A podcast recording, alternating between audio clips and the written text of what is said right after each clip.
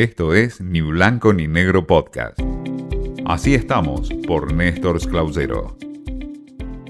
¿Qué tal? El gusto en saludarlos. En esta ocasión, en este espacio en donde habitualmente compartimos cómo estamos en el mundo del periodismo y de los medios de comunicación, les traigo un interesante estudio y trabajo que publica en el diario La Nación José Cretaz, un periodista que sigue y muy de cerca lo que ocurre en general con los medios y puntualmente en los medios estatales. Y debo decirlo, afecta directo lo que fue mi trabajo también en la televisión pública durante cuatro años al frente del noticiero.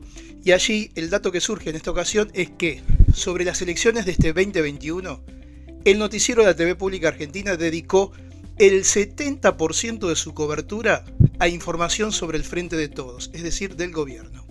Es un estudio sobre el contenido de los segmentos informativos del canal estatal, revela un marcado sesgo en favor del oficialismo y hay muy poca crítica de la oposición. Según los datos que han surgido a lo largo de este tiempo y encabezado por la ONG Transparencia Electoral, entre el 18 de octubre y el 5 de noviembre tuvo el noticiero central que se emite entre las 20 y las 21 en las características con los porcentajes que le estoy contando. Alrededor de 15 minutos que la televisión pública informó en ese periodo sobre las alternativas electorales, el Frente de Todos obtuvo el 70,3% de la cobertura en los temas políticos. Juntos por el Cambio, el 28,21% y otra fuerza el 1,76%.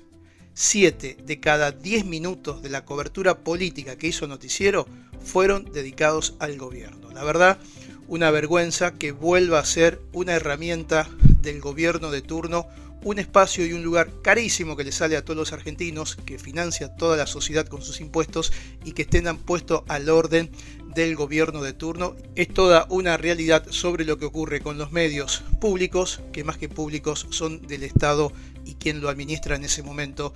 Hay que llegar a una conclusión, que necesita no solo de los políticos de turno, sino también de quienes trabajan en los medios, que no son militantes a favor de un gobierno y que están puestos allí para eso, sino que tienen que trabajar por la información de toda una sociedad que es la que le paga finalmente con el presupuesto que hoy se tiene en la televisión pública, en Radio Nacional, en Telam y en los medios públicos a nivel general. La realidad entonces que nos marcan cómo estamos en este caso con los medios públicos en la Argentina. Esto fue Ni Blanco ni Negro Podcast.